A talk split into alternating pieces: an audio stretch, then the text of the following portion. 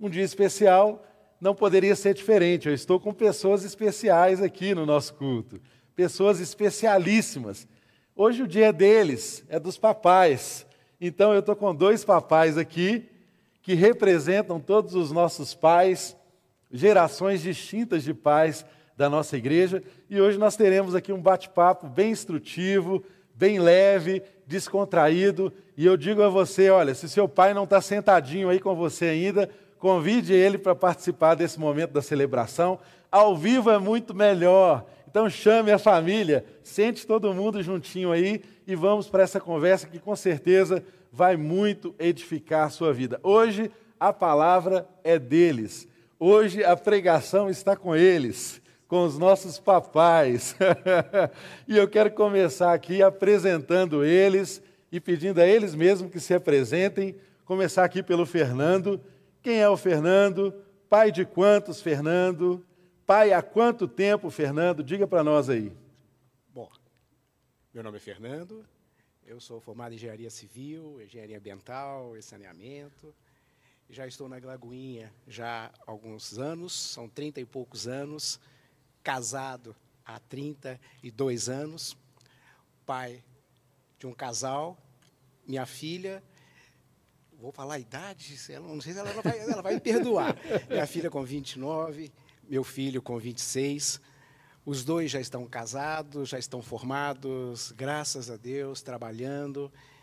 Enfim, uma experiência de pai que foi muito gratificante, foi muito abençoada é, em todos os momentos. Passamos por dificuldades, passamos por algumas lutas, mas, graças a Deus, chegamos aqui. Como é que é o nome dos seus filhos, Fernando? É a Mariana, que é a mais velha, e o Augusto, recém-casado aí.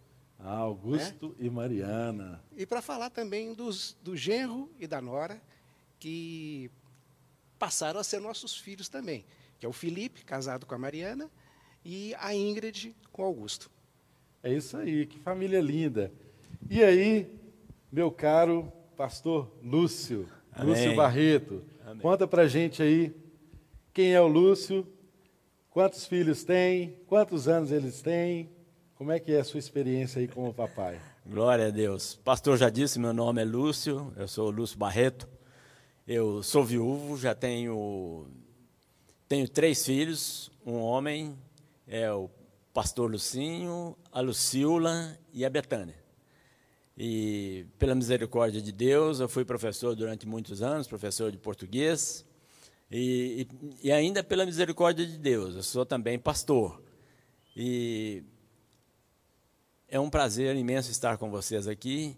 E quando o pastor Silvio nos convidou, me convidou para participar desse bate-papo, eu fiquei imaginando, falei, meu Deus do céu. É, é, como se falasse assim, você vai fazer uma reflexão, o que, que você foi como, como pai, não é? É como se alguém chegasse e falasse: Você foi um bom pai? Ou você, você foi um mau pai? Então, eu acho que eu fico imaginando como será diante de Deus. Né? Deus nós vamos chegar, é aquilo vai ser tudo num átimo de segundo, mas de qualquer maneira nós vamos revisar o que nós fomos. Deus vai falar: Eu te entreguei três pessoas para tomar conta. O que, que você fez lá? Como é que foi a sua atuação? Então, nós vamos ver aquilo em que nós falhamos, mas Deus, pela misericórdia, tem nos ajudado e consertado aquilo que nós não fizemos bem. Amém. É isso aí. Então são três filhos. Três filhos. Lucinho, pastor Lucinho, Lucinho, a Lucila, a Lucila e a Betânia. E a Betânia a caçula. A Betânia, a Betânia caçula. Pai, há quantos anos? Aí você vai acabar revelando a idade do Lucinho. é, o Lucinho já está com 48 anos. A Lucila com 45, a Betânia com 40. Isso. Eu já tenho cinco netos. E já tem cinco netos, pai de novo aí, olha. É. E o Fernando, qual que é a idade do, do, mais velho? É o Augusto ou a Mariana? É a Mariana, tá a Mariana. com 29 e a o. Augusto com 26. A Mariana, 29. Olha, eu tenho um de 8 e um que chegou há três meses atrás. Então nós estamos bem representados é, aqui, porque tamo, tamo temos gerações distintas de pai. É. Um pai com há 48 anos, outro pai há 29, há 29. anos e outro pai há oito anos, né? O pai mais fresco aqui sou eu. pois é. Então eu começo perguntando para vocês assim, olha, vou começar aqui pelo Fernando. O Fernando se apresentou dizendo que é engenheiro, né? Então eu vou fazer uma pergunta para o Fernando baseado na formação dele. Sim. Fernando, já que é engenheiro civil, você deve entender um pouco aí sobre fundamentos, sobre fundação. Então, o que, que você diria para nós que é fundamental na relação de um pai com filho? É, quando eu me formei, e o meu primeiro emprego foi numa empresa de fundação. Então, é, a gente participava das obras, fazia, trabalhava muito com tubulões, batistacas, uma coisas bem específicas, e a gente via a importância da, de uma execução, de uma fundação de uma obra. E quando saíamos da obra, é como se nós não tivéssemos feito nada. Ou seja, nós trabalhávamos sempre do terreno, do solo para baixo. Nada de edificação. E aquilo é muito importante, porque é aquilo que vai sustentar né, a edificação, o prédio, o galpão, o que seja, enfim. Mas nós saímos e não víamos aquilo que estávamos fazendo. Então, trazendo para a nossa vida, a gente vê como que é importante você ter uma família, conceitos é, bem fundamentados, principalmente na palavra, porque você só vai conseguir enxergar depois de um certo tempo, tudo aquilo que você construiu é, na infância dos seus filhos, como você conseguiu construir ao longo. Enfim, quando comparando com a obra, você construía a fundação e saía e não via nada. Você começa a construir com os seus filhos numa infância e você não consegue ver aquilo que está acontecendo, qual a importância daquilo. Quando eles chegam numa idade madura, você passa a ver a diferença. Você vê que os seus filhos são equilibrados, uh, têm um comportamento uh, que a gente chama de adequado, envolvidos na palavra. Aí a gente percebe como foi importante ter cuidado da fundação dos nossos filhos. Os primeiros passos, como foi importante cuidar desses primeiros passos porque depois que os filhos estão edificados, né, já estão construídos, estão mais velhos, é, às vezes algum reparo no acabamento, alguma coisa, mas eles já estão, vamos assim, prontos para enfrentar uma vida e ter uma nova família. É interessante a gente pensar isso, né? Que fundamento você está investindo, investindo, investindo e você não vê a obra apontar. Não vê. Parece que o investimento está sendo em vão, né? Que é só para baixo, é só, só jogando dinheiro no buraco. Exatamente. Mas quando aponta, é algo fundamentado, é algo alinhado, é algo que permanece, né, Fernando? Então é muito importante para nós, como pais, né, uhum. fazermos essa reflexão de investir no fundamento, investir naquilo que é fundamental na vida dos nossos filhos. E eu estou aqui também com o pastor Lúcio, que além de ser pastor, ele também é professor, deu aula durante muitos anos, né, pastor?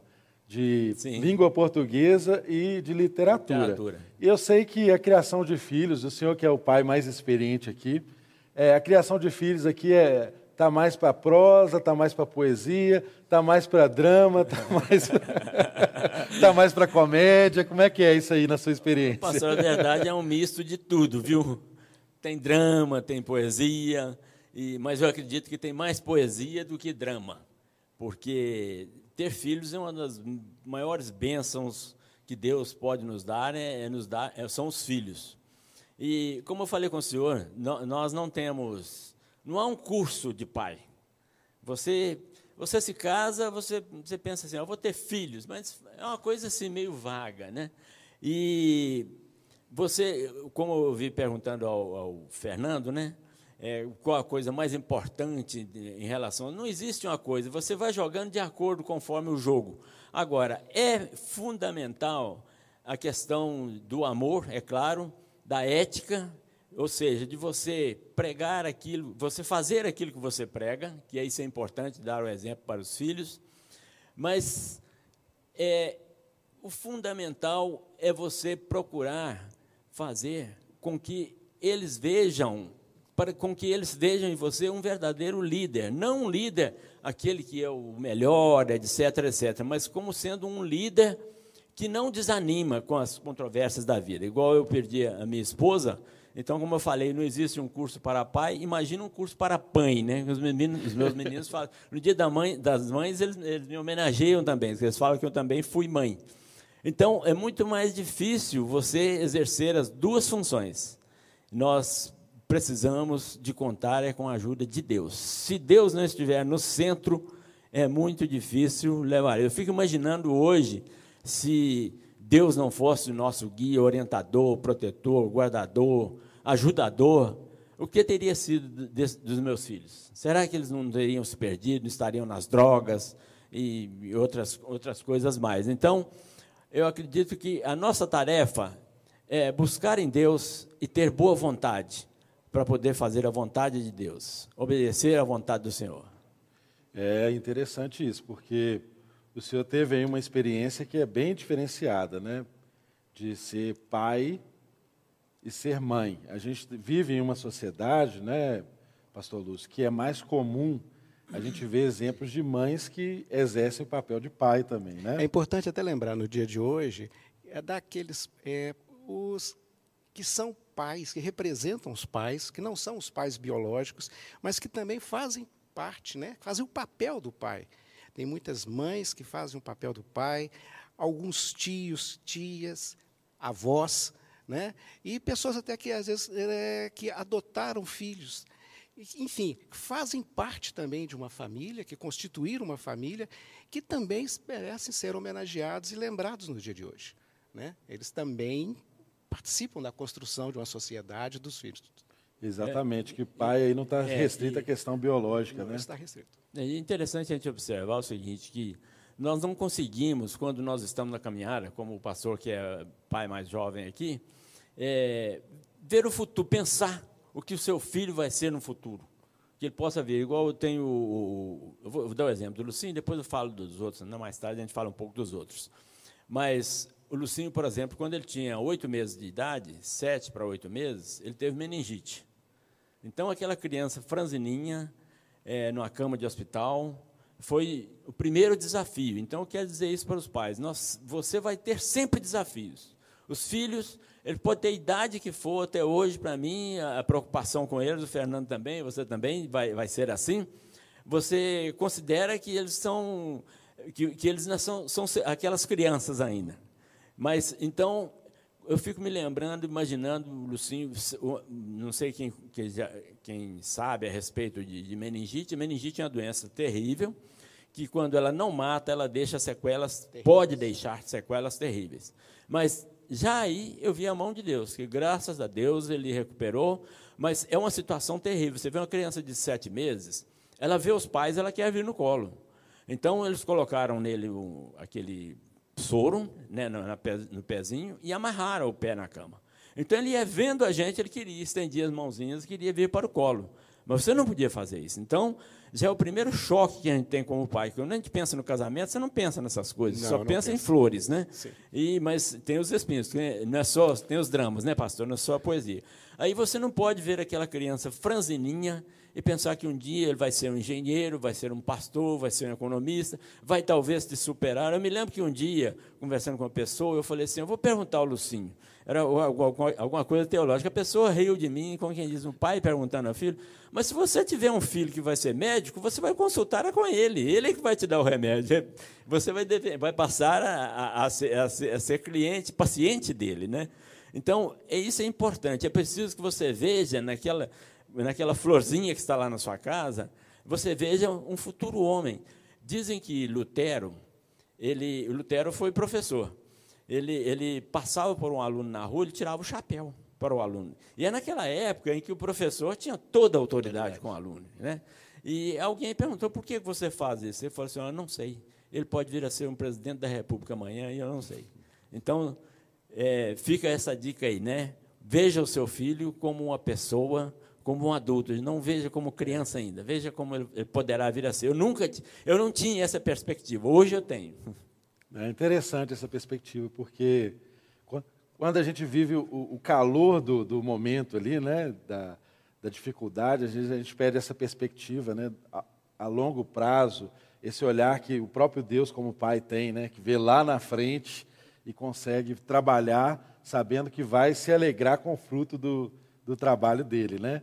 Mas, Fernando, como é que você conta para a gente aí de experiências que você teve com seus filhos que tenham sido marcantes na sua vida, que que está na sua memória aí, experiências alegres, experiências edificantes que o Augusto, que a Mariana te deu. Você tem alguma para compartilhar com a gente? É, tem muita coisa que passa na cabeça. Quando foi uma pergunta dessa assim, faz, tem muita coisa que a gente vai lembrando das experiências, das brincadeiras, de alguns acidentes. Pra você ter ideia, eu já passei por cima do meu filho de bicicleta. e ele tinha aí seus oito, nove anos. Então você imagina um pai, né? E eu não, não sou nada leve é, de bicicleta, meu filho caído no chão e eu passo com a bicicleta em cima dele, nas costas deles. Ou seja, são momentos assim que ficam muito marcantes na nossa vida. Graças a Deus não teve nada, tá? Ou seja, isso é, virou brincadeiras em casa, né? A gente riu muito, mas foram momentos muito tensos quando aquilo aconteceu. E, enfim, outras experiências também uh, de escola que também foram muito marcantes, de poder acompanhar os filhos na escola, eh, de estudar junto com eles. Eh, a minha esposa, na época, ela estava fazendo faculdade, trabalhando muito absorvida no banco, não podendo ter essa interação como eu tinha naquela época. E hoje eu vejo os pais nessa pandemia, home office, sem as professoras, é, tendo que ensinar os filhos. É, quando diz, eu também passei por isso é, e vi a dificuldade que a gente tem como pai de estar ensinando ah, algumas matérias que nós esquecemos com o tempo, né? se perde na memória, e a gente tem que estar próximo com eles, aprendendo. Então, foram experiências uh, bem marcantes, principalmente na escola. Ah, o filho não aprende, aí você briga, você quer ensinar do seu jeito, mas do seu jeito não é o jeito do professor, você não tem a mesma técnica. Mas, graças a Deus, ou seja, foi com muita paciência que a gente conseguiu, com auxílio dos recursos aí de internet, de YouTube, de rever nas matérias. Então, eu falo muito aos pais que se vocês estão ensinando seus filhos matérias que vocês têm dificuldade para ensinar e já não lembram mais, dá um pulinho no YouTube, verifica lá, faz uma pesquisa que vai ter lá, com certeza, alguém ensinando que você pode é, reestudar, relembrar, é, para poder repassar do seu filho da melhor forma. O que eu percebi durante esses anos, que a gente, em momento algum, pode deixar o filho de lado, abandonar o filho. A gente tem que estar sempre junto com eles. Estar junto é algo assim que, que é trabalhoso, né, Fernando? Eu fico imaginando, eu gosto de dar esse exemplo. Teve um dia que eu chamei meu filho para me ajudar é, a lavar o carro lá em casa. Né? E foi uma tragédia, porque ele mal conseguia segurar a mangueira, e eu jogava o sabão no carro e o sol estava quente, o sabão estava secando, e o carro, eu com medo do carro ficar manchado e tal, e ele tentando me ajudar, mas não conseguia ajudar da maneira adequada. É, o que, que isso me trouxe de reflexão? Né? Se eu quisesse, de fato, um carro limpo, eu teria levado meu carro no Lava Jato. Exatamente. Né? Exatamente. Teria colocado meu carro para um profissional lavar. Mas aquele momento, a importância daquele momento, era de estar tá fazendo algo junto Sim. com meu filho. Sim. Né? E você está falando aí da, do, desse momento de pandemia que a gente tem, tem vivido e que os pais estão em casa. Às vezes é um terror e algo que às vezes se torna quase que insuportável para alguns pais, né? o fato de estar junto com os filhos, porque a vida louca que a gente tinha de correr uhum. para um lado e para o outro para garantir as coisas, é, nos colocou privados da relação. E às vezes ter essa relação é muito mais trabalhoso. Né? Ter um carro limpo é mais fácil mandar para um lava-jato. É. Agora, quando eu faço junto com meu filho, eu tenho o privilégio da relação, não é mesmo? E o que a gente te fala é que não é, muito, não é passar muito tempo com o filho, é você ter um tempo de qualidade com o seu filho. Tá? Falo, ah, mas eu tenho que trabalhar, eu tenho isso, eu tenho aquela atividade, as reuniões, live, é, não me deixam dar tempo para, com, para estar com o filho. Mas com certeza que se você te tirar um tempinho, 10, 15 minutos, que você possa estar com seu filho ali junto, é um tempo de qualidade, fala, é muito mais importante do que você passar horas com seu filho calado, um de cada lado, ou cada um brincando no seu celular e não podendo é. se comunicar. É importante a gente participar com os filhos da vida deles, né? E, e não passar uma imagem para eles de, de super-homem. É, eu acho fundamental a gente mostrar para eles que nós também somos falhos. Eu me lembro de um episódio com a Betânia, que um dia ela chegou, já minha esposa havia falecido, ela chegou em casa chorando, chorando e tal. O que foi, minha filha? Com o boletim. Ela tinha tomado bomba.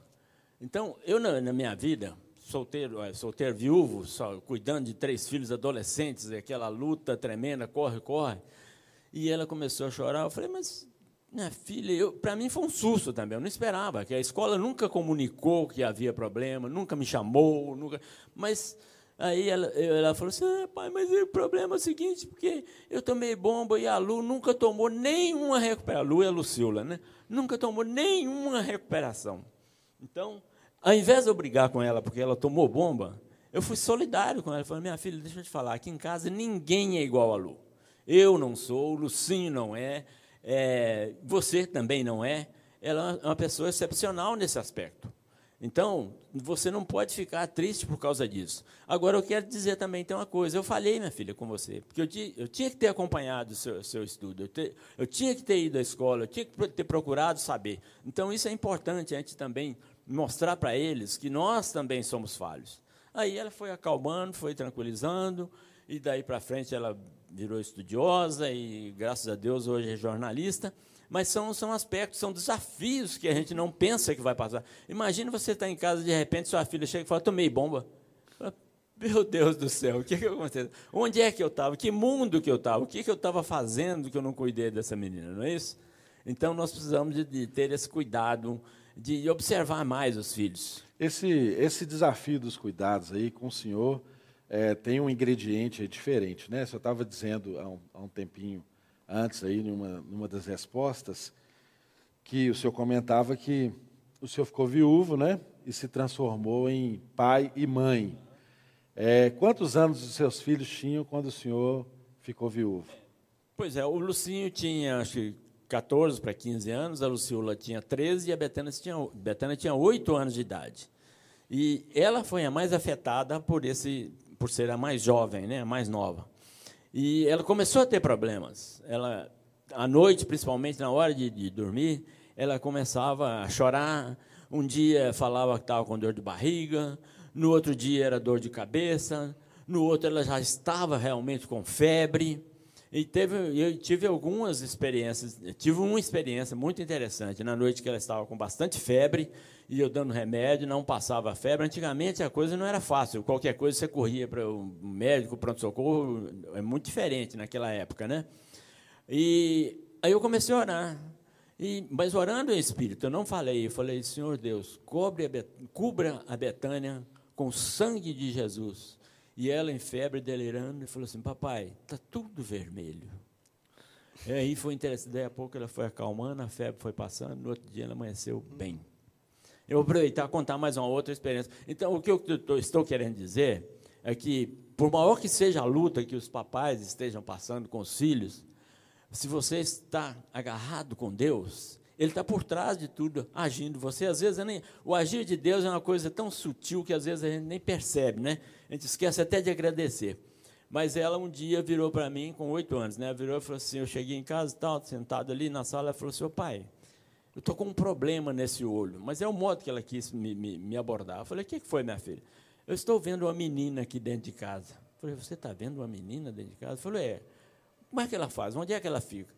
Aí ela levantou e correu. Eu falei, ah, corre esconde aqui atrás do sofá. Então não era uma visão, um vulto que passou, não. Era uma coisa. Ela falou assim: outra hora, ela chega na porta, a porta que dá do corredor para a sala, ela chega ali e bota só a perna com uma bota. Falei, ah, minha filha, já sei o que é essa menina. Pode deixar que nós vamos dar um jeito nisso. Aí pus a mão na cabeça dela, orei, repreendi aquele espírito. E graças a Deus, nunca mais ela viu nada. Daí a pouco tempo, ela já com nove anos, ela aceitou Jesus e se batizou. Mas Satanás, ele faz isso na vida da gente. Se ele tiver caído, ele, ele que vai lá e quer chutar a sua cara. Ele não quer, ele não quer só que aconteça isso. Ele não quer só é, ter, ter, dado aquele tombo, de você ter perdido a sua esposa, é, são circunstâncias que nós precisamos levar. Ele quer, ele quer te derrubar cada vez mais, ele quer te levar mais para o buraco. Vou contar mais uma experiência que eu passei nessa época. É, eu ia sair de casa, eu precisava de resolver umas coisas, virei para o Lucinho e falei, Lucinho, então feijão cozinhando ali, daqui a 10 minutos você destampa e olha se o feijão está cozido e desliga o fogo. E fui.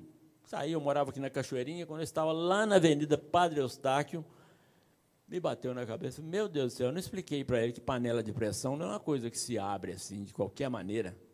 Me deu aquela frição, naquela época não havia celular, nem, nem nada, nem, eu nem tinha telefone em casa, passava por muita luta financeira também nessa época.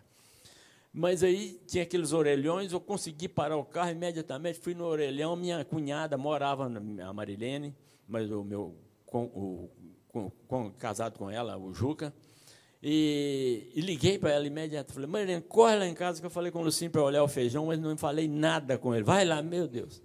Aí ela foi, e daí a pouco eu liguei de novo. Ela falou assim: Lúcio, eu cheguei lá, ele estava com um martelo e uma, uma, uma chave de fenda. Eu falei: notícia, trem não abre de jeito Eu falei, meu Deus do céu. Mas a gente vê o agir de Deus. Como é que Deus me tocou lá, na, na, dirigindo naquela avenida Padre Eustáquio, e Deus me tocou e, a tempo. a tempo de não deixar acontecer mais uma tragédia, é, não é isso? Muitos, então, muitos são desafios. desafios. Saiba, papai, que você vai enfrentar, deve talvez já ter passado por alguns desafios terríveis, mas saiba, saiba que o Senhor te deu uma missão. E ele vai te amparar, como ele amparou uhum. Abraão, a todos aqueles, Moisés, a todos aqueles a quem ele deu, Davi, né, a quem ele deu missão, ele estava junto ajudando. Nossa, que experiência, hein? E aí, é. Fernando? Você já teve momentos assim que, que foram desafiadores aí no exercício não, da paternidade? Não, não tão fortes, não, não tão fortes. Mas é, a cada dia, quer dizer, não tem uma regra para cuidar de filhos, né? não tem uma norma. Mas o que e nós temos aprendido que, quer dizer, Deus estando na presença e a gente nem sempre lembra de Deus quando precisa, né? A gente, a gente quer fazer pelas nossas forças, os nossos entendimentos, e a gente, a gente percebe muito, não só conosco quando nós nos casamos, mas com os casais que vêm por aí, vêm por aí o marido é, vem de uma cultura, vem de uma determinada família, a esposa vem de uma de outra, uma outra família, às vezes de uma outra cidade, os dois se casam, não tiveram nenhuma preparação para o casamento, existe o curso de noivos, mas ele não é capaz de expor todas as situações, e cada dia que passa é uma situação diferente. Aí vem os filhos, como educar os filhos? Aí se torna um, assim, um drama. Na situação de onde não tem a esposa, a situação complica-se mais ainda. Mas, no caso, no, você tem o casal ali presente, a gente vê que o marido tem sempre, o homem tem sempre uma opinião que puxa para o lado dele. E a esposa tem a sua opinião, a sua visão que puxa para o lado dela. E cada um, esse puxar para um lado, significa é que faz as coisas do jeito que eu aprendi, de acordo com a minha cultura, de acordo com a minha educação. Quando coloca o homem e a mulher, o pai e a mãe juntos, para que lado que você vai puxar seu filho? Então, nós aprendemos que o casal precisa estar em acordo. É muito importante que o casal esteja alinhado nas suas ideias, na forma de criar. Quando um chama a atenção do filho, o outro, é como se diz, é, tenha o controle da situação, esteja, deixa o pai tomar conta, ou o pai deixa a mãe tomar conta.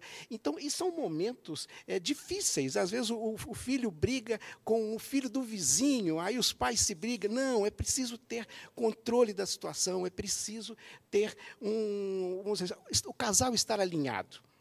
Aí a gente vê como que o casal vai alinhar. Então, eu e a esposa aprendemos com o tempo que esse alinhamento vem com Deus. É baseado na palavra. Pô, mas a palavra, não, a Bíblia não fala sobre em qual escola que eu vou colocar meu filho. É, se houve briga com o vizinho, é, não fala como que eu devo, que bicicleta que eu devo comprar para o meu filho. Ou seja, a Bíblia não fala sobre isso. Mas a gente estando, buscando na palavra, buscando em Deus e orando, principalmente perguntando a Deus: Deus, o que eu faço? Por diversas vezes, nós oramos em casa da seguinte forma: Senhor, a minha esposa tem um entendimento, eu tenho outro. Senhor, eu acho que eu estou certo, a minha esposa está errada. Mas, faça a tua vontade e nos mostre que é o caminho que deve seguir. E olha, em pouco tempo, o Senhor ou muda a cabeça da minha esposa, ou então alguma coisa em mim desmotiva de forma que eu deixo que ela faça aquilo que ela tinha, o, o, o desejo dela. Ou, em algumas oportunidades, nem eu, nem ela. Quando Deus age, a criatividade de Deus é muito, muito maior do que a gente possa imaginar. Então, se a gente está pedindo um copo d'água, Deus pode vir com uma limonada, pode vir com suco de laranja, pode vir com vinho, pode vir com outras coisas que você nem imagina. Então, buscando em oração, o Senhor, o que, que eu devo fazer? Pode esperar. Alguma hora vem essa resposta. Às vezes essa resposta demora um certo tempo. E a gente às vezes até esquece de orar por aquele assunto mais, mas pode saber que Deus não esquece. Lá na frente você começa a ter as respostas de oração. Essa questão que nós passamos de escola com os filhos, é, com os amigos, né, que são tão influenciados, a gente sempre busca. Que, que, que, eu, eu coloco, deixo meus filhos. Então, a questão do intertim, que tinha tanto na igreja, de, deixa participar, não deixa? O filho vai ah, participar de um acampamento, como é que vai ser no acampamento? Nós temos algumas histórias de acampamento que são, vamos assim. Uh, depois a gente conta para não, não, perder o, o ritmo, mas são situações que a gente fica. Meu filho vai para lá, deixa ou não deixa participar? Com quem que ele vai? é, interagir, mesmo estando na igreja, o Senhor sempre traz uma palavra para nós, de acalmar o coração, é, tanto do marido ou da esposa. Então, hoje nós aprendemos que orar junto é fundamental. Sabe? Então, ou seja, se você está do lado da sua esposa, é, do seu marido, Tente fazer isso. Comece a fazer isso, até por experiência. Coloque. A gente fala que não pode colocar Deus à prova, mas coloque sim, coloque Deus. Eu quero, eu quero ver é, o seu mover a partir é, dessa palavra que foi dita, ou seja, orar junto, buscar Deus juntos e deixa a coisa acontecer. É interessante essa experiência sua, porque é, a gente vê aqui um, um, um quadro, né, completamente distinto que você Fernando tinha a, a, sua esposa junto com vocês, vocês oravam um, junto, apoio, buscavam né? Deus, né? tinha um apoio, e Deus é, guiava. A situação do, do pastor Lúcio era, era distinta, porque ele, a esposa já tinha ido para o Senhor, né? É.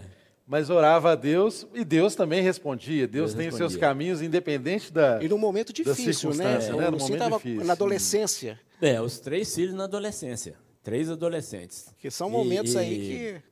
Eu vou contar mais uma experiência aqui. A Lucila, por exemplo, eu a matriculei no, no, na PUC. Ela fazia economia. Mas a minha situação financeira estava para lá de, como o povo costuma dizer, para lá de Bagdá, né? E aquela luta tremenda, ela foi, tentou o vestibular na Federal e ficou, parece que eles têm assim, uma, uma segunda chamada, dependendo de uma segunda chamada. E ligaram para ela um dia falando, Lucila, você vem aqui porque você e uma outra moça ficaram com a nota empatada. E nós vamos conversar com vocês duas para escolher qual de vocês duas vai entrar para a faculdade. E ela foi, eu não sabia antes, eh, chamaram para ela lá, chegaram lá, falaram isso com ela. Quando ela estava lá, ela me ligou, falou, pai, a situação é essa, essa e essa. Eu falei, minha filha, ela ia fazer economia, né? Você passa agora numa banca de revista. Olha como é que Deus age. Veio aquilo assim de repente. Passa numa banca de revista, compre três jornais e leia tudo sobre a economia do momento. Era ainda. Falar o nome aqui, né? É, do Collor ainda, né? Com perdão da, da palavra. Aí eu falei, eu falei, olha, você compre e leia tudo sobre isso. Ah, porque nós morávamos aqui no bairro. Se ela viesse para casa, aqui não tinha banca naquela época, nem uhum. nada. Ela não ia voltar lá, porque já era no dia seguinte que ela ia, ela ia ter entrevista eh, específica já. Aí ela comprou e leu tudo. Chegou lá, só perguntaram sobre o plano Collor. Tudo. E ela entrou. Então, é uma das poucas pessoas que eu conheço que entrou na federal sem fazer, sem fazer. Sem fazer o vestibular. Mas, então, é importante isso, a gente participar da vida, a gente se dispor a participar da vida, da, da, das lutas dos filhos, porque Deus vai nos orientar, Deus vai no, uhum. no, nos dirigir. Um outro aspecto é, que eu vou, vou, contar também relacionado a isso, para ver a atuação do Senhor na nossa vida, a irmã da, da minha esposa, uma das, uma das irmãs, que elas são, são, são sete irmãos, ela começou a ficar fora do centro por causa da, da, da, irmã ter morrido. Irmã mais nova, né? Minha esposa era mais nova do que ela. E não sabia o que, que será que aconteceu, por que isso. E você sabe que tem gente que, quando acontece um drama, perde até a fé, né? Ela foi a um psicólogo cristão, ele falou assim: Olha, não tenho resposta para você, porque que sua irmã morreu. Mas você consulte a Deus. Uhum. Aí ela começou a consultar a Deus. É uma experiência interessante relacionada para mostrar como Deus age para poder nos consolar, nos orientar, né? E ela começou a orar. Uma noite ela teve um sonho que ela estava dirigindo o carro dela, que ela estava saindo de casa, se arrumou, dirigindo um carro para ir na casa da minha esposa, da Miralda. Minha esposa chamava-se Miralda para ir na casa da Miralda. Então ela conta depois essa experiência, esse sonho. Quando ela chegou, viu uma mansão, aquelas mansões assim, que tem aquela escadaria de mármore, linda, e a Miralda lá em cima na, na, na mansão, toda vestida de branco, e só fez para ela assim. Aí ela subiu, quando entrou, diz ela que durante o tempo todo que esteve com ela, ela não falou nada, só fazia gestos. E quando entrou, disse que o carpete era todo de pedras preciosas, mas macias. Se você pisava, não eram duras, não. As cortinas eram todas é, tecidas com fios de ouro. Aí, quando foi caminhando, chegaram. Ela ouvia vozes, para ela dava a impressão de que estava vendo uma festa. E quando chegou e que abriu a porta da cozinha, era aquele pomar. Ela falou assim: Meu Deus do céu, o jardim do Éden é, do Éden é o pomar da, da, da Miralda e ela viu uma fruta linda, uma manga muito bonita, disse que ela só estendeu a mão assim, a manga veio na mão dela e entregou para ela. Aí acabou o sonho, ela ligou para a mãe, também estava muito deprimida, e depois contou para os meus filhos, e isso foi Deus atuando. Inclusive, eu quero ler uma passagem aqui, que depois Deus me deu também, porque fica assim, sempre aquela questão, por que aconteceu isso né, com uma uhum. pessoa? Aliás, eu tenho uma, uma, uma, um momento comigo, que eu cheguei na janela do meu apartamento um dia, eu ouvi o, barulho do, do, do, do ônibus, que ele parava bem perto da, da, da, janela, e eu corri na janela para ver se minha esposa estava chegando, porque ela vinha sempre naquele horário, mais ou menos, no ônibus. Quando eu cheguei na janela, eu vi todo mundo desceu e ela não desceu, aí é que eu me, me toquei. Falei, puxa vida, ela não vai vir mais. Então, fiquei muito emocionado, era uma tarde muito chuvosa, assim, muito triste. E eu olhei lá para o fim da rua, assim, estava vendo um, um, moço que morava no bairro, ali na Cachoeirinha, onde eu morava ainda. Ele era um pedinte daqueles, daqueles de bairro, uhum. que os uhum. meninos põem apelido. E ele andava sujo, fedendo. Eles puseram até um apelido que eu não vou falar aqui.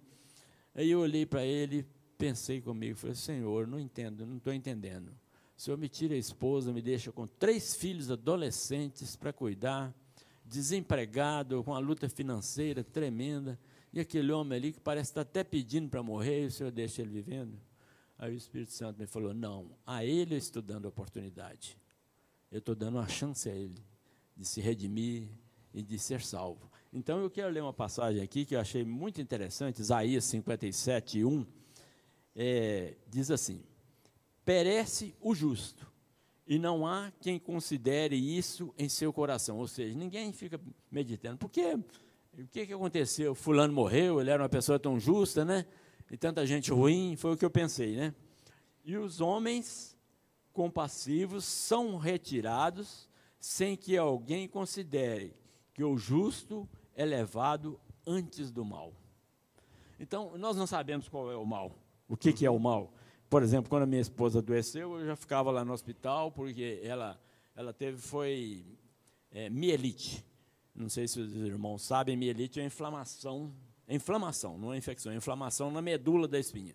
O médico falou comigo, isso é uma doença raríssima, é como um acidente de carro, né?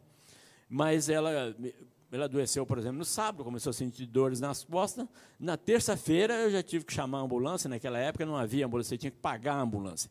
É, chamar, ela já foi para o hospital de ambulância na terça-feira, quer dizer, adoeceu no sábado, na terça.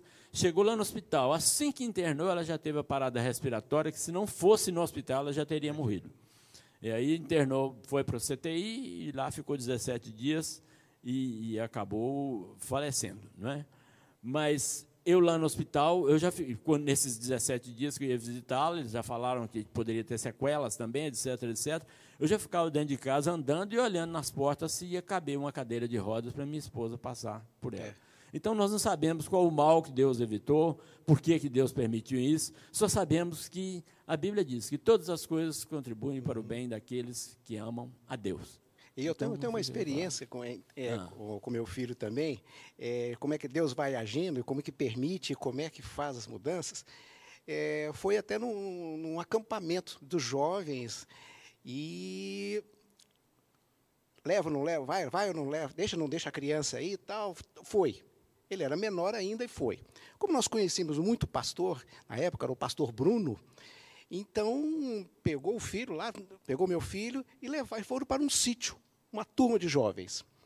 E nós em casa, muito tranquilos, já tínhamos orado, estava tranquilo, estava tudo indo muito bem, como sempre foi nos acampamentos. Só que chegou na. Foi, foi no sábado à noite, o pastor Bruno me ligou, dizendo: Olha, é, nós tivemos um probleminha com o seu filho. Quando fala em probleminha, já pode saber. O pastor falou, tem probleminha, seu filho está com essa. Aí nós estávamos tranquilos. Não, é porque ele fez, nós temos algumas experiências aqui, entrou no meio do mato, beberam algumas coisinhas lá, que eles têm um negócio de fazer misturar uma coisa ou outra, não sei o que foi, o que, que eles fizeram. Não sei se também foi no mato alguma, alguma planta, que trouxe um pouquinho de alergia com ele. E eu acho que nós devemos levar ele ao hospital. Vamos levar ali no, no Felício Roxo. Falei, perfeitamente, pastor, pode levar. Eu fui com a minha esposa. Não tem problema, uma coisa simples. É um, cuidado que o pastor está tendo com o nosso filho e tal, tal. Eu cheguei primeiro no hospital e conversei com a atendente. Falei, olha, meu filho está chegando aí. É, parece que ele teve algum problema de alergia. E eu não sei como é que está as coisas, mas parece coisa simples tá, o atendimento parece que está aqui, precisa de algum documento antes e tudo. A atendente falou, não, pode ficar tranquilo aqui, tem pouca gente. É, assim que chegar, a gente toma providência. Assim, de uma maneira assim, fria, mas tranquilo. Quando o meu filho Augusto chegou, ele estava com o rosto totalmente deformado. Mas a cara dele é aquele, aquele, aquele ah. filme, o Hulk. Estava totalmente, os lábios inchados. Quando eu vi, eu peguei ele pelo braço e mostrei para a atendente e falei assim: esse é meu filho. A hora que a moça viu, ela levantou da cadeira, pegou o menino, já foi direto para a área de atendimento, porque ele estava realmente assim, uma coisa horrorosa com a cara toda inchada, gorda. Eu falei, meu Deus do céu, como é que isso acontece num ambiente que a gente estava ali com os irmãos evangélicos e tal, uh, brincadeiras. Mas, ou seja, Deus foi permitindo tudo isso que fosse acontecer e nos deu a graça de ter o atendimento. Quando o médico viu, os médicos falaram assim: aqui é uma questão de um, é uma injeção que eles deram na, na hora lá, é um antialérgico e uhum. que falou: agora é aguardar. Vamos ver as reações nas próximas horas. E eu lembro que ele estava deitado lá na cama e a gente do lado dele olhando. Eu falei: Meu Deus, meu filho não vai voltar, não. Não vai voltar ao que ele era, porque ele ficou totalmente deformado. E aí é que faz lembrar o filme, realmente, o, o Incrível Hulk, que o remédio foi fazendo o efeito e era assim: ele ia aos poucos, voltando. Era incrível, eu fechava os olhos, não abria os olhos, Era ele estava incrível, literalmente Era incrível, incrível. como é que ele ia voltando, voltando até a feição normal. Ou seja, foi um baita do susto de você ver, e aquilo sempre fala, né, que a questão da, da alergia, o fechamento da garganta, não sei o que e tal, e a gente nessas horas pensa a coisa pior possível. Então eu quero mostrar que, que todas nessas situações, mesmo a gente buscando a Deus, orando, dificuldades a gente passa, mas é, Ele também nos dá a providência de como agir. Ninguém nunca me falou que meu filho ia ter problema de, de alergia, como aconteceu aqui. Então, ou seja, você precisa ter. Alguns falam que é um instinto paterno ou materno. Tá? Eu prefiro falar que é Deus que está te, ó, vai te empurrando, faz assim, faz assado, não leva nesse hospital, leva no outro. Eu já estou separando o médico para você. Então tudo isso vai, vai te colocando. Agora, é, vocês somos nós três aqui pais de gerações bem distintas. Eu já disse isso, né? É, eu queria perguntar para vocês o seguinte, né? Vamos refletir um pouquinho sobre isso aqui.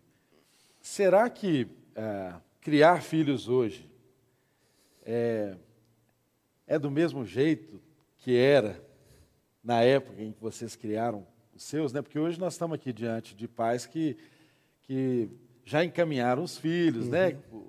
O, o, o, pastor Lúcio já tem netos, enfim. Você, Fernando, já tem os filhos casados, é. né? Quase 28, 29 anos, né? Eu estou com um filho de oito anos e um de três meses, então são gerações bem distintas. E, e, hoje a gente tem várias, vários concorrentes aí na criação dos filhos, né? A internet é um deles. Né? São muitas informações e às vezes com o mundo de informações os pais tenham aí grandes dificuldades. Na opinião de vocês, como é que era é, antes, como é que é hoje? Vocês acham que antes era mais fácil que hoje? É, e também queria que vocês falassem para o público que está nos acompanhando aí também, quais, quais foram os principais desafios que vocês tiveram para falar assim, olha, eu, esse foi um desafio enorme que eu tive para criar a minha família, para superar com os meus filhos. É, o, o, pai hoje ele, ele tem a luta dele é diferente, né? É, na minha época havia um tipo de luta. Hoje o pai tem a concorrência, vamos dizer assim, da, da mídia. A gente vê, tem um youtuber aí famoso, que está tá, tá na moda, que tem não sei quantos milhões de seguidores, todos jovens, e, e ele pregando coisas que, que vão contra uhum. a moral, contra os princípios cristãos. Então, esse é o desafio do pai hoje. Ele, ele não pode ficar alienado da, da, da mídia, ele tem que passar a conhecer a mídia, para ele e continuar firme, mostrando para o filho as, os princípios cristãos, levando o filho à igreja, trazendo para a escola dominical, para a escola bíblica, para os cultos, para que ele não se perca, porque realmente a cabeça do jovem, você vê, um, um, indivíduo desse, ele, ensina coisas pornográficas, né, que a gente tem visto aí, e isso é muito difícil. Agora, no, na minha época, para mim, no meu caso particular, o meu maior desafio era o sustento financeiro, era a luta. Eu lutei, porque eu fui professor durante algum tempo, mas eu comecei a ter depressão. Naquela época a gente chamava, chamava de estafa, né? Hoje em dia se falam depressão. depressão. Aí eu parei e larguei o magistério e fui tentar a vida em outras situações e passei por muitos apertos financeiros. E eu já ouvi dizer, alguém, alguém dizendo o seguinte, que isso aí fica para os papais aí, que para você pegar um, uma criança desde as despesas com parto, com tudo mais, até formado, fica mais ou menos em 2 milhões de reais. É o custo para se formar, para se ter um filho. Você imagina, igual meu pai, por exemplo, teve nove filhos. Então ele não tinha condição. Eu fui o primeiro a me formar na família. Acho que formamos só eu e mais uma, mais duas irmãs, só que formamos dos nove, os outros não, não se formaram. Mas ele, como foi um homem assim do interior, da roça, um dia ele virou para mim e falou assim: Olha, meu filho, deixa eu te falar uma coisa. Criar filho é o criatório mais caro que existe. E tem uma coisa, quando ele começa a dar lucro, ele vai ele embora. Vai embora. ele vai embora. Mas ele, ele falou isso não, não como uma, um lamento, mas apenas como uma constatação, porque ele era, apesar dos nove filhos, apesar de ele ser uma pessoa assim, muito sanguínea, etc., mas eu, por exemplo, não me lembro, nunca ele ter encostado a mão em mim e ter me batido. Eu me lembro que um dia eu passei, eu, eu mas o meu irmão estava, era uma noitinha, papai e a mãe sentados na sala assim, eu mas meu irmão arrumamos, arrumamos um abrigo, o meu irmão mais velho, um ano e pouco mais velho que eu, e começamos a esmurrar um outro e passamos em frente à porta, assim, os dois sentados e nós dois esmurrando um ao outro. ele nos chamou lá, vem cá, assim, falei, o que foi? Você vai lá para a cozinha no escuro, você é muito valente, vai ficar lá no escuro. A gente morria de medo, dentro de escuro. E você vai para o quarto. Mas eu estou pensando em botar vocês dois lá no quintal, tomando conta da casa. Vocês são muito valentes. Então, é, a atitude que ele tomava com, com a gente não era uma, uma atitude de, de, castigar, de violenta. Etc, de violenta, não. Ele, ele ele tinha esse, esse carinho, esse cuidado. Agora, um outro aspecto que eu aprendi com ele, que eu não pus, não fiz na minha, na minha casa por causa das circunstâncias. Como era no interior, à noite, às vezes não tinha luz, ou a luz era muito fraca, os primeiros filhos, todos dormiam no colo dele. Então, quando tinha um só, que ele dormia. Quando via o segundo já fui eu, então o mais novo tinha preferência para dormir primeiro. E a gente fazia o seguinte: às vezes você estava morto de sono, mas ele estava com um no colo, enquanto aquele não dormisse, ele não pusesse na cama, a gente não ia para a cama dormir, esperava para dormir no colo dele.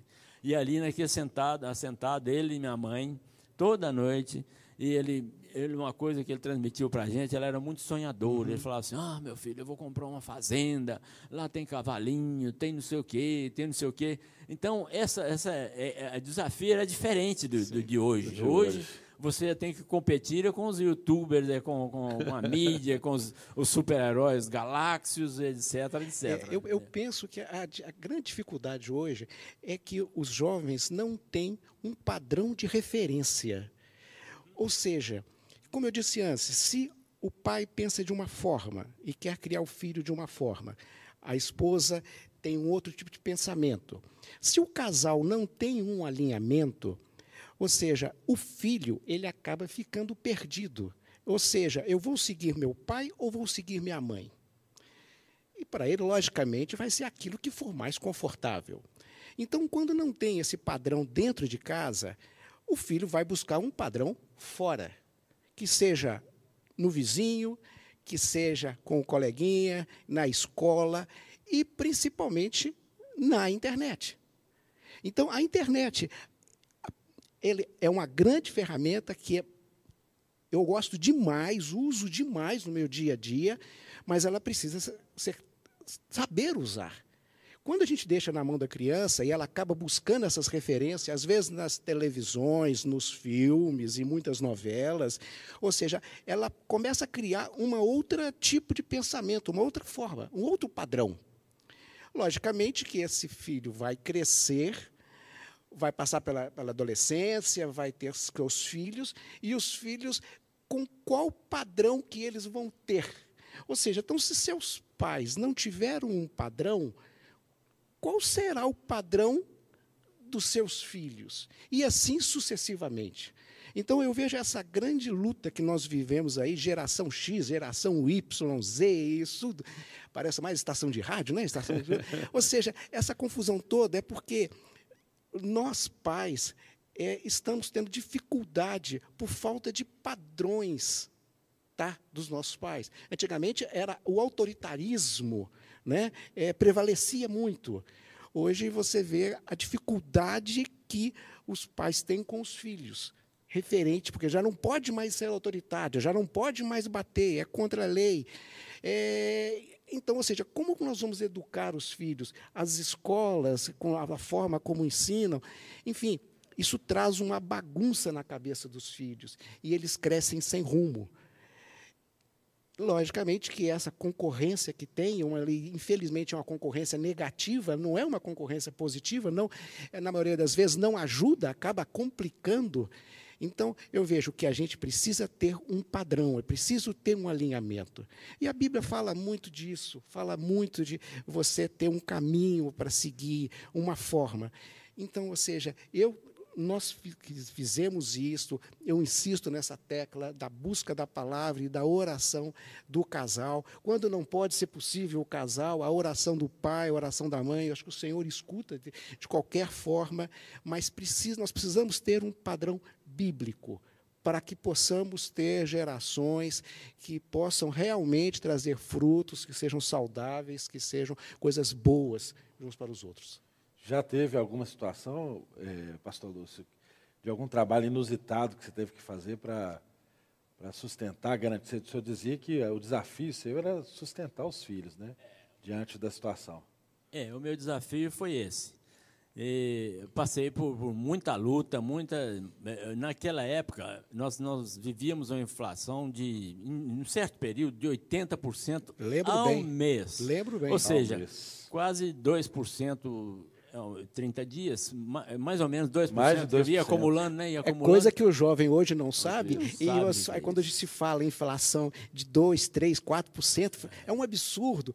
Absurdo. Vai viver naquela época de 80%. Ou seja, que era. não dá para você planejar nada, né? Não dá para você planejar nada. Então, é, eu vivi muita luta financeira, foi uma das áreas da minha vida, mas é interessante que os meus filhos, Lucim e Lucila, casaram-se e compraram casa própria primeiro do que eu. Eu ainda estava pagando aluguel e já estavam morando em casa própria.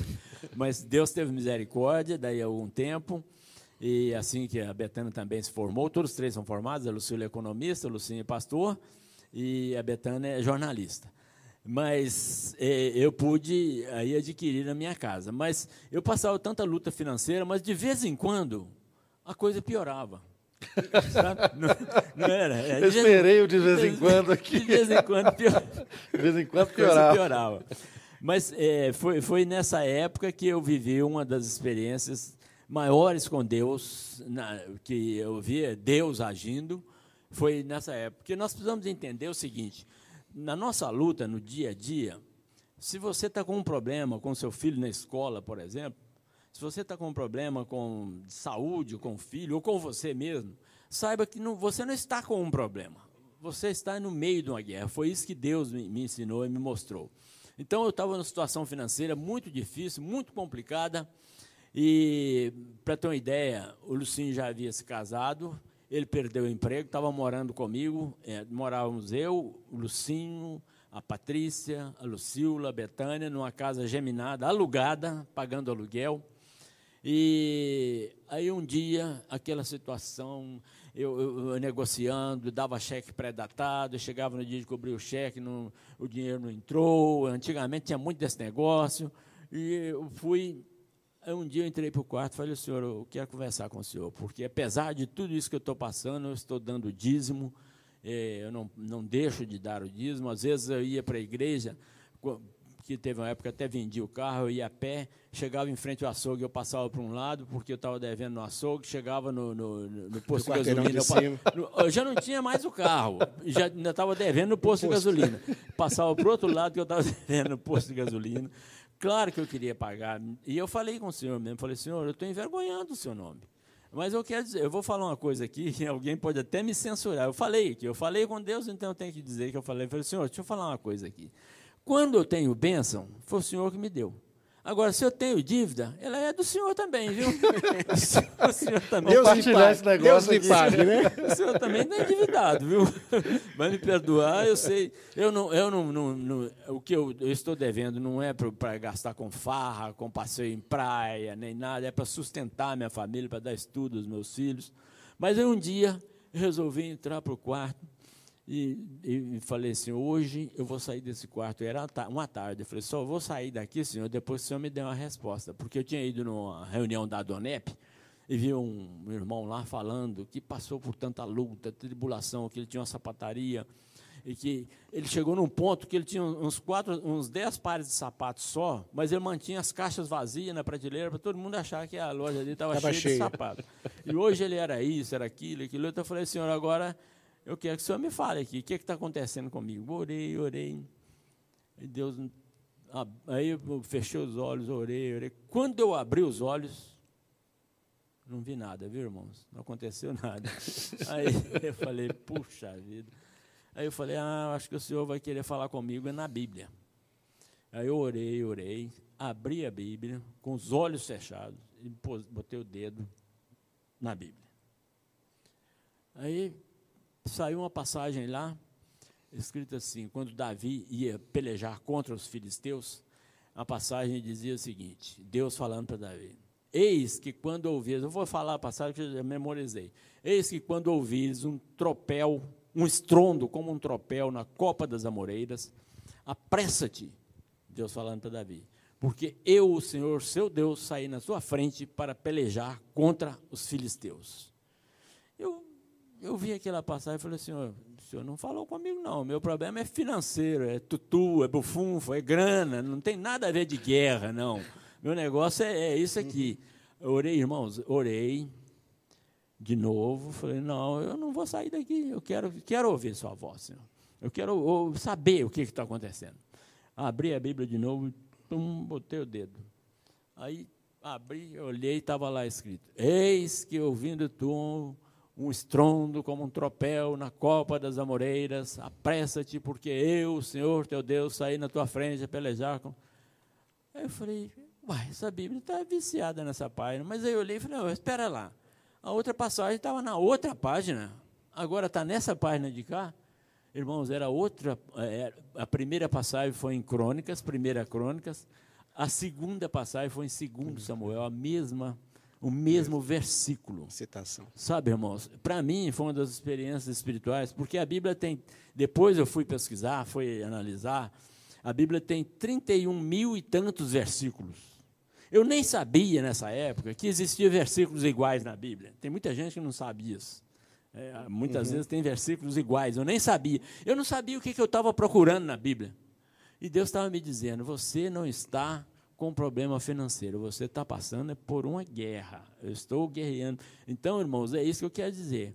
Criar filhos é uma guerra, não é fácil, não é brincadeira. Eu, eu consultei é, sobre esse versículo, conversando já com, atuava com professores, já conversei com dois professores, um de física e outro de matemática, e falei assim: qual a prob probabilidade de uma coisa dessa acontecer em 31 mil e tantos versículos?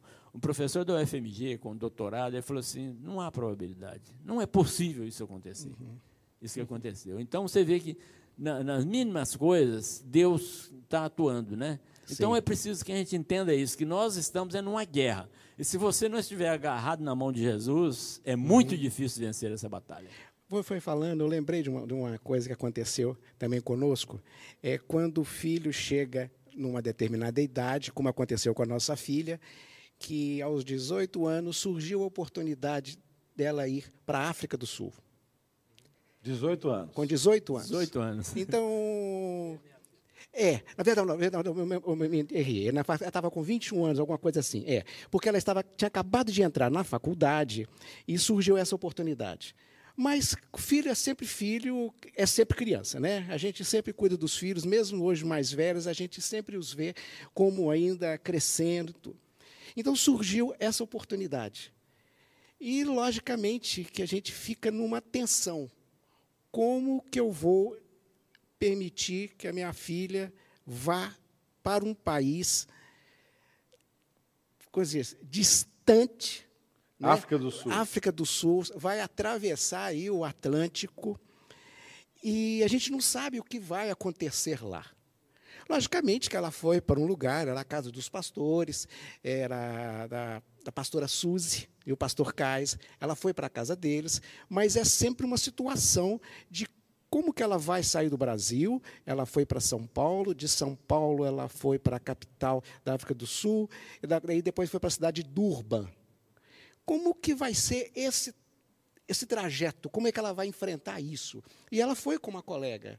Tá? Foram as duas juntas. Colega, mas também que tinha 20 anos de idade, ou seja, as duas. Duas meninas. É, duas meninas ainda. tá? E, logicamente, que ela foi para um lado, tirou, comprou a passagem e tirou, tirou o passaporte, comprou a passagem e tudo, eu imediatamente eu tirei o meu passaporte também. Tá? Ou seja, ela vai. Se der alguma coisa, eu não quero nem saber. Eu estou pronto, pronto eu voar, pego né? a passagem, eu é. compro e vou para lá. Aí teve aquele negócio para poder ir para lá, você tinha que tomar uma vacina é, para poder entrar no país. E foi todo o. Estava tudo esquematizado, como é que ela ia fazer o trajeto e chegar lá. Ela ia chegar por volta de 8, 9 horas da noite. E nós falamos, Deus, abençoe o piloto, abençoe a aeromoça, abençoe isso, abençoe o avião, as turbinas, para não, não ter problema, que chegue lá e tudo. Ou seja, foi quatro horas da manhã, ela liga. Quando o telefone, seu filho está fora. Quatro horas da manhã, o telefone liga, ela vai chegar é. às oito. Ou seja, você já entra em desespero. Na hora que o telefone tocou, pai, cheguei. Você chegou aonde? Não, já estou aqui na casa do pastor. Falei, mas como? Pai, nós esquecemos na questão do fuso horário, nós ah. esquecemos do fuso horário. Então nós estávamos pensando que ia chegar num determinado horário, chegou antes. E foi um trajeto, é assim, certamente fácil, que elas conseguiram fazer o trajeto todo, né, as escalas, e conseguiram chegar no, no destino delas. Agora, o momento aqui nosso, eu e da minha esposa, de enfrentar a situação, o filho querer sair do seu país, às vezes para trabalhar, para fazer um estágio. No caso dela, ela foi para estudar, foi para fazer também missões. Ou seja, como que fica isso? O que, que seu filho vai enfrentar lá fora? E se faltar dinheiro? É a segurança. E lá, numa determinada situação, num caso que passou lá, estava o pastor Kaiser com a, com a sua esposa, as três filhas, essa amiga da minha filha e a minha menina. Ou seja, ele estava ali com seis mulheres. Então, tinha um determinada, uma determinada pessoa de um outro país lá, não sei se é da Arábia, não sei de onde que era. Ou seja, quando viu ele cheio de mulheres, achou que ele era rico. E chegou a oferecer, pelas nossas filhas, chegou a oferecer gado. Quando ela me ligou e falou uma coisa dessa, eu falei assim: meu Deus, e se esse camarada vai atrás do pastor e sequestra as meninas, onde é que eu vou achar minha filha? Quer dizer, nós entramos aqui em pânico com, com essa situação. Conversamos na época com o pastor Kaiser e falou: não, pode ficar tranquilo, não é bem assim, não. Que aconteceu o fato, aconteceu, mas isso não é bem assim que, que, que as coisas é, vão acontecer aqui, não é isso. Eu falei: tá bom, mas não estava bom. Tá? Então, essa insegurança do seu filho num outro país, que, quais as experiências que ele vai passar, são muito fortes e marcam a vida da gente desgarrar do filho é, em momentos de casamento, às vezes talvez seja mais fácil. Está saindo, mas vai morar ali, vai morar aqui, está tá, com o marido. Você se prepara. Mas não, mas às vezes quando resolve, vou sair do país, é um outro, é um, é como é cortar o laço, cortar o, o umbigo umbilical ali de uma forma que você não espera. E que a gente, pai, a gente precisa estar preparado para essas situações também, viu? Olha, muito, muito interessante. Olha, gente, vocês estão acompanhando com a gente aí de casa. São muitas experiências, né? Porque afinal de contas estou aqui com dois pais que já vivenciaram muito da paternidade, né? Já experimentaram anos e anos aí de, de paternidade. Estou aqui com o pastor Lúcio, que é pai há 40 e 48 anos. 48 anos. anos. É. Pai há 48 anos. E o Fernando aqui, que é pai há 29 anos. Eu eu sou pai só há oito anos. Né? tenho, casei, fiquei, tem um caminho esperei... bom para passar aí. Tem, Ainda vai ter muita história para contar. Muita história. Ainda, ainda vou ter essas experiências aí, né, para contar como vocês contam hoje aqui com muita, com muita qualidade, né, de, de ter vivenciado esses momentos, porque uma coisa é a gente, é, uma coisa é a gente falar de algo que aconteceu com alguém, uma experiência que a gente sabe que aconteceu com alguém. Agora, outra coisa é a gente experimentar aquilo e contar Passar da nossa experiência, né? Porque uma coisa é eu chegar aqui como pastor, abrir a Bíblia e falar o que, que os pais precisam fazer. Outra coisa uhum. é o pastor Lúcio chegar aqui e falar assim: olha, aconteceu comigo, aconteceu na minha casa. É o Fernando chegar aqui e falar: olha, meus é. filhos né? Eu tive essa experiência. Minha filha foi para a África do Sul, ficou distante, era, era uma menina nova, passou por essa situação toda. É, outra coisa é quando o pastor Lúcio conta que, olha, perdi, é, foi para o Senhor a minha esposa e me deixou um, um, um, filho de 15, outro de 13. Três adolescentes, né? É, três adolescentes, uma pré, uma criança, né? É, que nem adolescente era ainda, né? A mais era, nova, né? Exato. E teve que experimentar, assim, tantas experiências, né? Tantas situações para garantir o sustento, garantir né, que a família fosse, de fato, criada. Né, Continuasse né, unida, né? Continuasse é, unida, né? Que é um, é um grande desafio, né? É porque numa hora, no, no, em um momento de dificuldade como esse, às vezes a, a, a separação pode ser até alguma, alguma alternativa temporária né, para se cuidar, né, para a família se cuidar e se, e, se, e se sustentar. Né? Mas Deus cuidou, Deus conduziu, Deus né, deu um amparo, deu sustento, cuidou e, e trouxe vocês até esse ponto da história aqui. E hoje nós estamos aqui para, na história de vocês, de alguma forma, a gente é, homenagear os papais que estão aí em casa, né, nos acompanhando e, e, ouvindo Amém. essas histórias e certamente, né, Fernando, relembrando também as suas experiências com a paternidade, né? Então, assim, eu pergunto, o senhor quer falar? É, pode, pode falar. falar, pastor.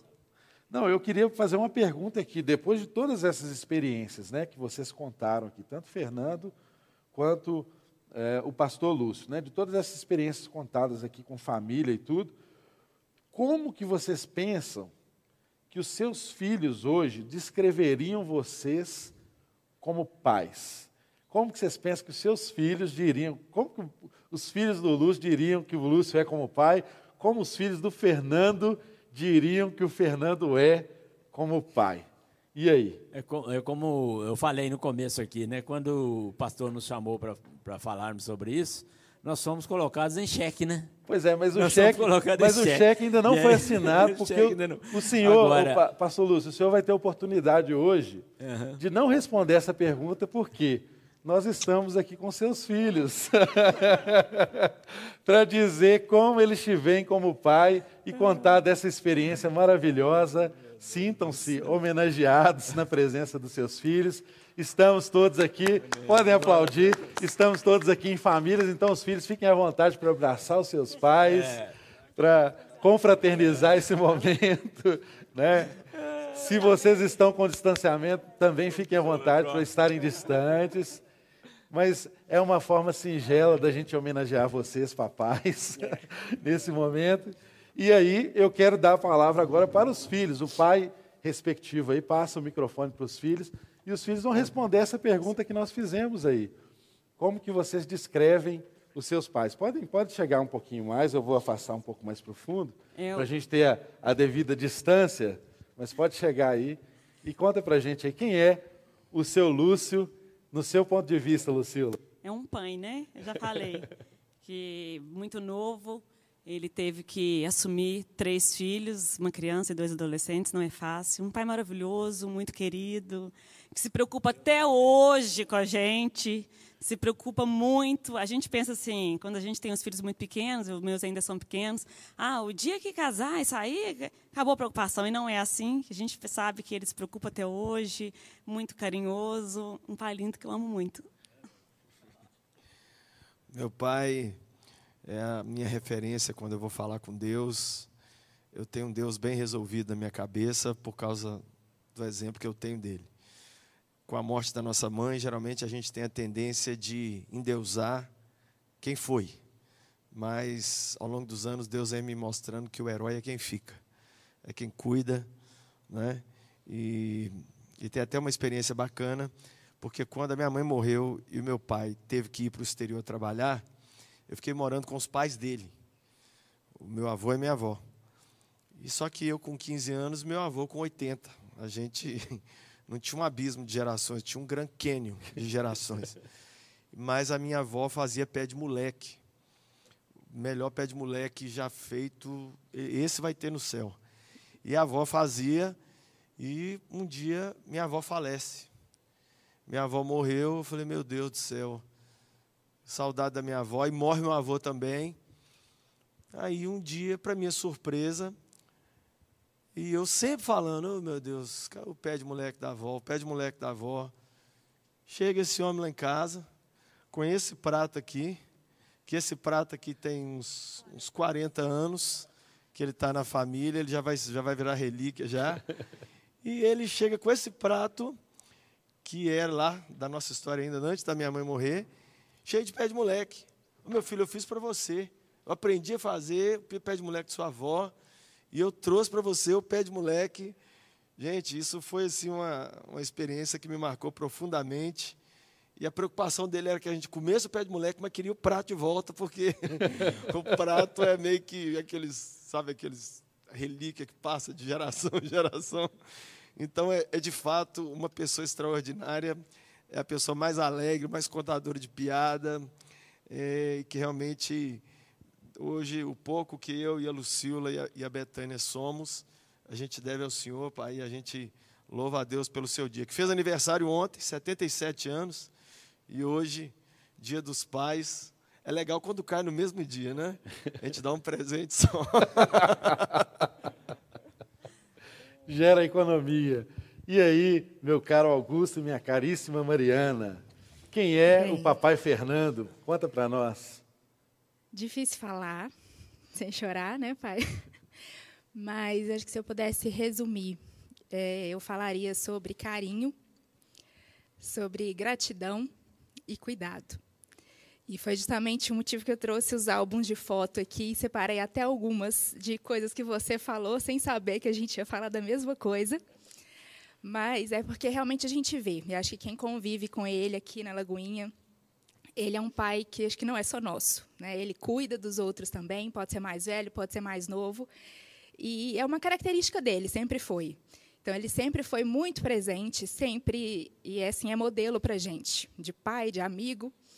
É, e sempre esteve próximo para poder direcionar, para poder chorar junto, para poder correr atrás, lá na África, se preciso. Sem saber falar inglês, eu sei que ele chegaria lá de primeira, mas realmente é carinho, é cuidado. Então, aqui eu separei, por exemplo, a foto com que ele falou sobre escola. Então, realmente, ele gostava de registrar né, os momentos que a gente tinha. Então, assim, a gente tem álbuns de família, tem fotos e DVDs que ele transformou do VHS para o DVD. E eu sei que isso são memórias. E a gente revendo, ontem nós estávamos revendo as fotos, e é um carinho que ele teve com a gente, de gerar realmente essas recordações, porque é algo que ele prezava, que ele preza, e que com certeza faz toda a diferença para a gente, porque a gente tem muitos momentos bons para poder comemorar com família, com minha mãe, enfim, e a gente, eu espero muito poder reproduzir tudo isso também na minha família. Enfim, e que ainda sejam muitos, muitos anos, muitas fotos para a gente continuar revelando e guardando aí daqui para frente. É, meu pai é o cara que gosta de estar perto. Ele sempre gosta de estar junto, de estar fazendo as coisas junto. Quando falou para trazer um objeto que lembrasse, a primeira coisa que eu trouxe, que eu lembrei de cara, foi o capacete de bicicleta. Ele já contou o caso aqui, que ele passou por cima de mim de bicicleta.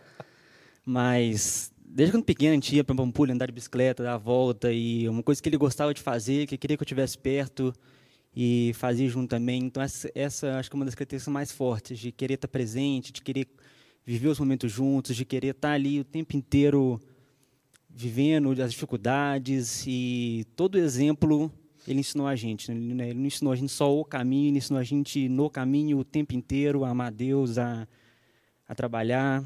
Hoje eu também sou engenheiro, como ele, muito do exemplo. Então, tudo que ele fez, tudo que ele teve de exemplo para a gente, que ele mostrou para a gente, foi o que a gente tem seguido e que a gente vê como verdade e vamos seguir também. Que lindo, gente, que lindo. Mais uma vez, agradeço e aplausos né, aos nossos papais homenageados. E na pessoa desses papais, sinta-se você que está em casa nos acompanhando, representados aqui. E sempre se lembre das lições que nós aprendemos aqui nessa manhã.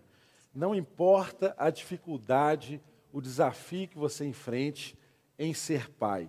Se você entregar essa situação para Deus, Ele vai conduzir, esteja você junto com a sua esposa, ou por alguma circunstância da vida não esteja você junto mais com a sua esposa, lembre-se sempre que Deus, o nosso Deus, é aquele que nunca nos abandona.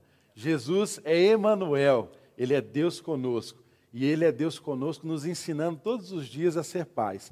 Eu sou muito agradecido de participar de um momento memorável como esse, né? E sou muito edificado, como todos que estão nos acompanhando, com as histórias de vida de vocês.